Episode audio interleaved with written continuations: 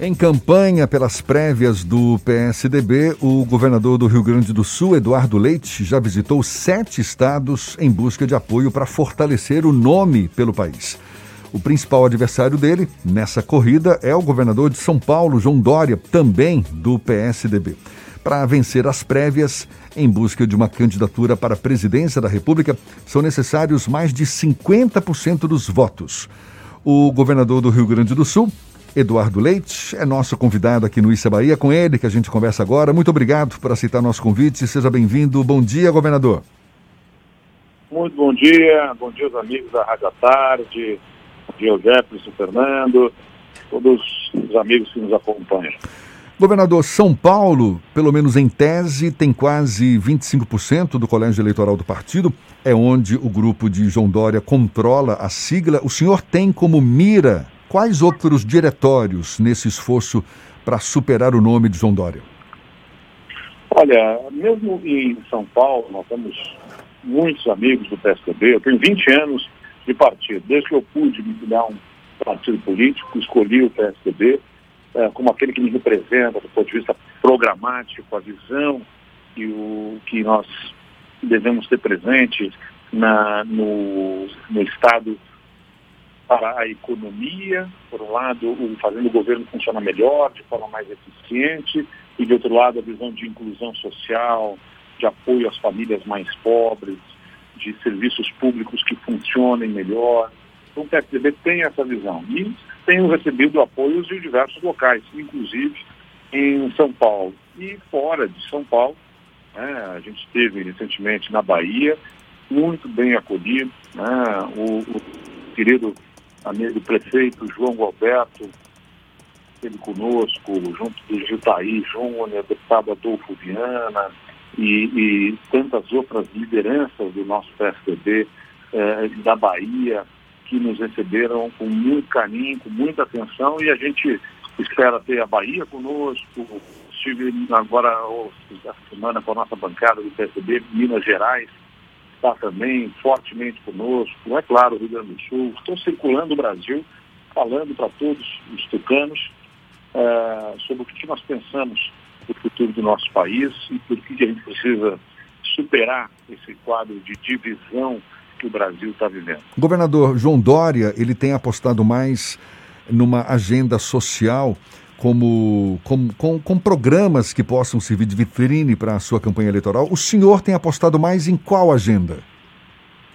Olha, no Rio Grande do Sul, é importante para quem está nos acompanhando, né, pode olhar a distância, achar que é um estado no sul uh, do Brasil, pelas características que tem, a nossa economia seja um estado uh, com menos problemas, mas pelo contrário, o Rio Grande do Sul, que eu assumi, era um estado que não conseguia nem pagar as contas em dia não conseguia pagar o salário dos servidores, não conseguia pagar os hospitais uh, para prestarem serviço. Imagina você enfrentar uma pandemia sem os hospitais estarem recebendo regularmente os pagamentos pelos serviços que prestam. Seria o caos. Nós tivemos que fazer uma reforma profunda para dentro da máquina pública para reorganizar as contas.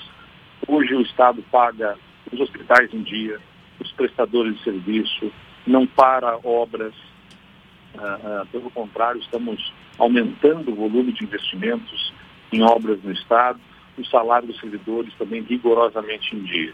Naturalmente, mesmo que tenhamos uma situação uh, econômica e social melhor do que a média brasileira, também temos os nossos problemas, também temos os nossos programas sociais para atender a população mais vulnerável pelas desigualdades que a gente tem presente na nossa sociedade. Então, eu naturalmente, meu contrato de trabalho nesse momento é com o povo gaúcho. Estou cuidando do Rio Grande do Sul com toda a atenção, carinho e dedicação necessários para que o Rio Grande do Sul continue nesse bom rumo de retomada de é, equilíbrio e, e, e de desenvolvimento.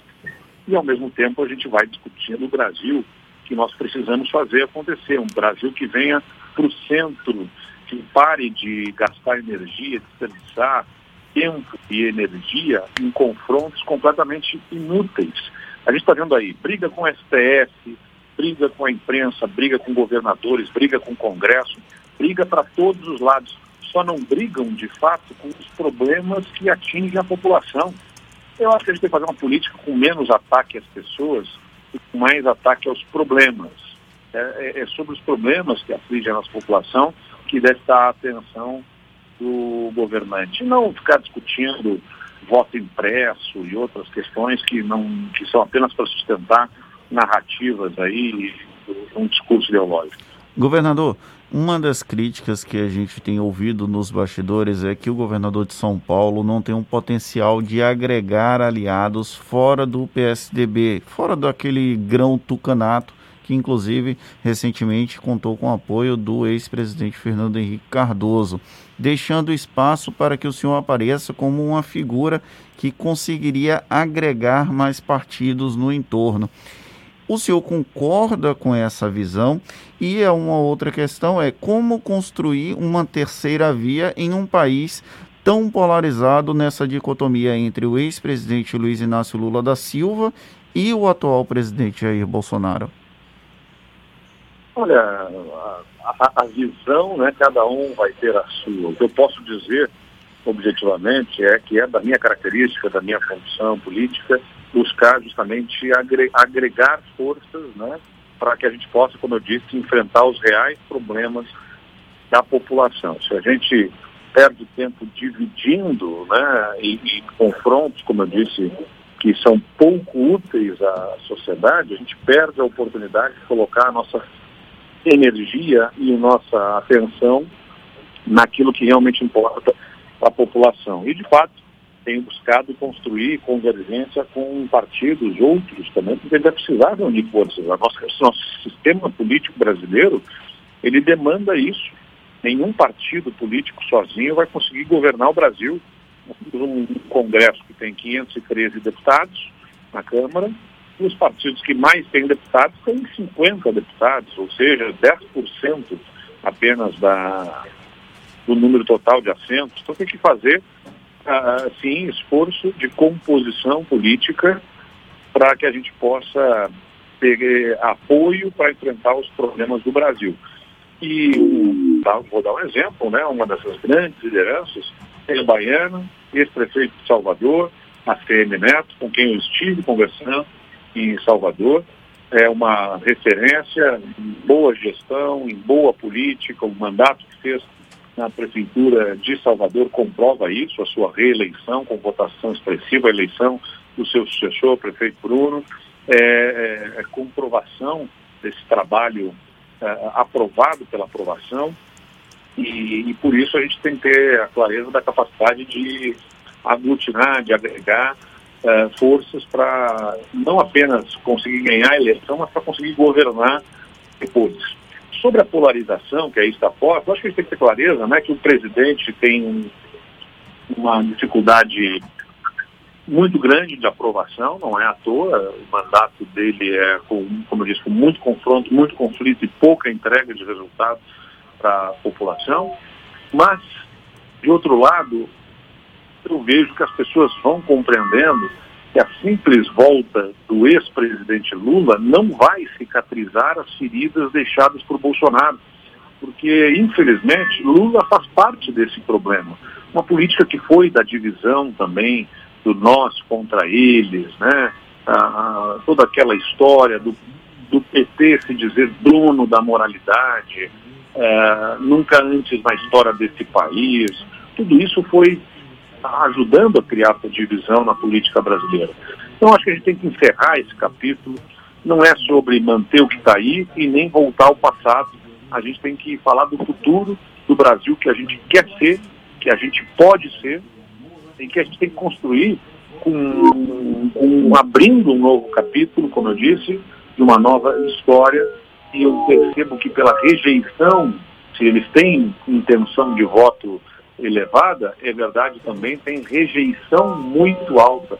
E essa rejeição muito alta, certamente quando a população começar a conhecer alternativas, a gente vai transformar em crescimento de um caminho melhor para o Brasil. Governador do Rio Grande do Sul, Eduardo Leite, do PSDB, muito obrigado pela sua disponibilidade, pela atenção dada aos nossos ouvintes. Um bom dia e até uma próxima.